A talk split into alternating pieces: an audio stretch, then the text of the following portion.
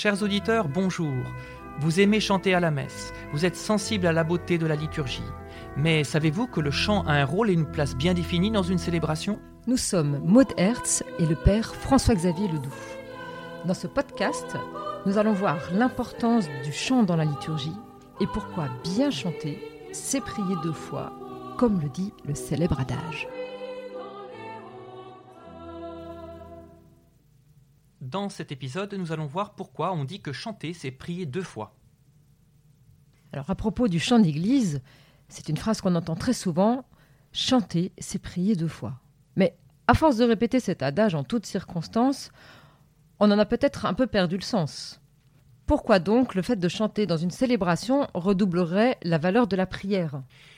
C'est une bonne question, Maud, en effet, car euh, ce n'est pas si simple. Tout d'abord, il se trouve que dans le chapitre sur la façon dont l'Église célèbre le mystère pascal, le catéchisme de l'Église catholique lui-même cite ce proverbe, qu'une longue tradition a attribué à saint Augustin, sous la forme suivante.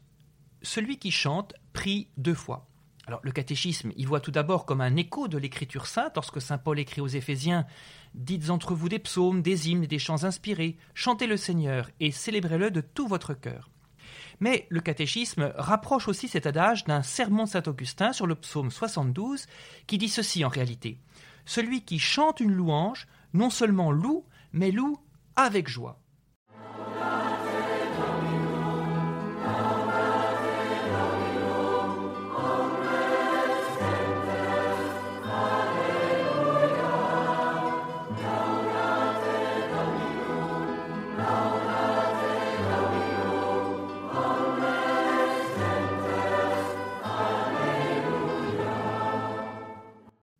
Donc si je comprends bien, le chant est une affaire de louange qui contient une allégresse et qui elle-même intensifie, redouble en quelque sorte la prière de chacun et de l'assemblée.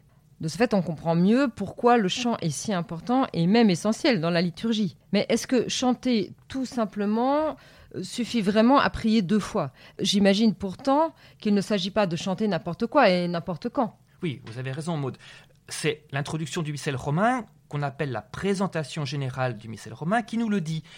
Elle fait référence aussi à notre adage, comme le catéchisme, mais sous l'une de ces autres formes sous laquelle il nous est parvenu, à savoir bien chanter, c'est prier deux fois. Bien chanter Enfin, comme chanteur ou musicien, on, peut penser tout de suite à la question de la justesse musicale ou de la beauté de la voix. Mais est-ce que c'est de cela dont il s'agit? Est-ce que cela voudrait dire que quelqu'un ou une assemblée qui ne chanterait pas très bien ne pourrait pas prier deux fois? De fait, ce n'est sans doute pas d'abord de justesse musicale dont il est question, même si c'est important. En réalité, il y a il me semble, plusieurs niveaux de compréhension possibles de ce proverbe et qui sont reliés les uns aux autres.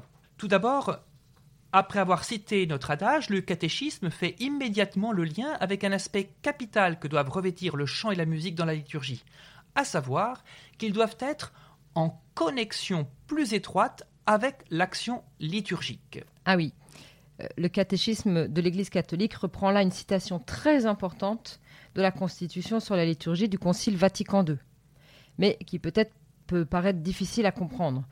Que veut-il dire par cette expression connexion plus étroite avec l'action liturgique Bien Maud, c'est justement une manière d'exprimer qu'on ne peut chanter n'importe quoi, n'importe quand dans la liturgie, mais qu'il est nécessaire que le texte et la musique d'un chant soient bien reliés à ce que souhaite l'Église pour chacune des actions liturgiques, c'est-à-dire qu'ils soient bien reliés au sens et à l'intention de chacun des rites qui s'accomplissent au cours d'une célébration, pour que ceux-ci puissent vraiment produire leurs effets le mieux possible en chacun d'entre nous.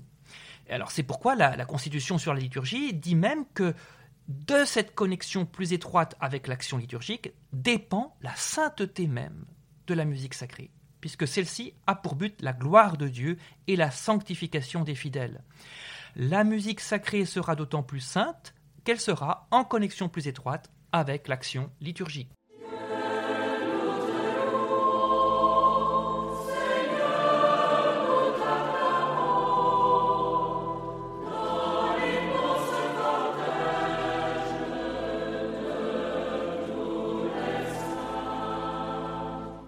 Donc autrement dit, le bien chanté de notre adage va donc dépendre de la qualité de cette connexion étroite, de ce lien fondamental et étroit avec la liturgie, car c'est d'elle dont va dépendre ensuite la beauté expressive de la prière, la participation unanime de l'assemblée au moment prévu et le caractère solennel de la célébration. C'est ce que nous dit ici encore le catéchisme de l'Église catholique.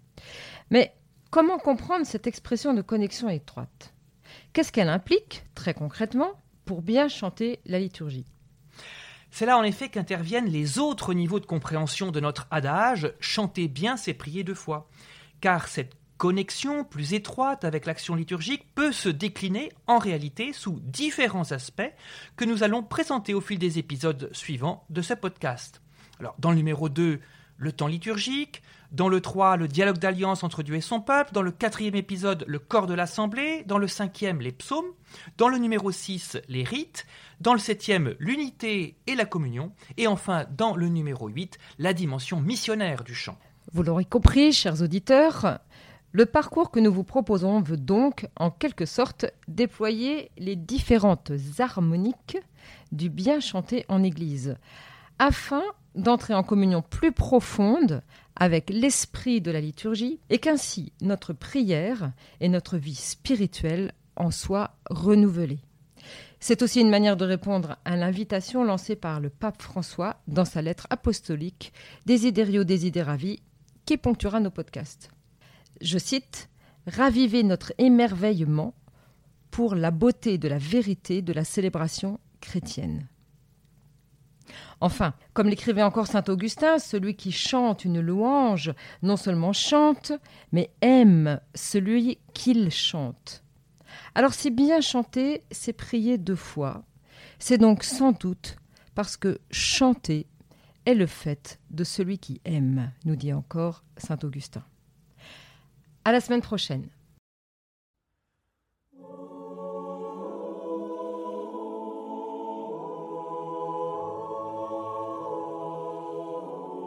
Merci de nous avoir écoutés. Si ce podcast vous a plu, n'hésitez pas à le partager autour de vous et à laisser un commentaire sur les plateformes d'écoute et les réseaux sociaux, les podcasts de FC. Il a été réalisé par Famille Chrétienne en partenariat avec Ecclesia Cantique, association destinée aux jeunes de 18 à 35 ans, et par Ancoli, l'association nationale des chanteurs et chorales liturgiques. Ces deux associations soutiennent la qualité du chant liturgique et la beauté des célébrations dans nos diocèses, paroisses et mouvements d'église.